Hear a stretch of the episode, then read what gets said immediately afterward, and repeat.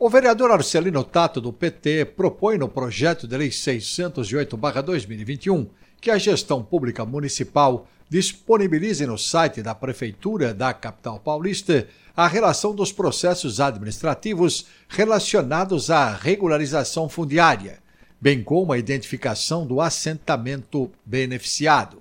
A iniciativa determina ainda que as informações sejam incluídas no programa de metas do governo da cidade de São Paulo. A proposta que está em tramitação na Câmara Municipal pede a atualização periódica dos dados. De acordo com o texto do projeto, o executivo deverá fornecer o número do processo administrativo do assentamento ou loteamento, o respectivo bairro e os nomes das ruas dos locais assentados. O projeto também solicita que a Prefeitura informe o estágio das ações de regularização fundiária, as etapas realizadas e as que ainda serão concluídas. Os detalhes no texto do jornalista Marco Calejo no portal da Câmara, sãopaulo.sp.leg.br.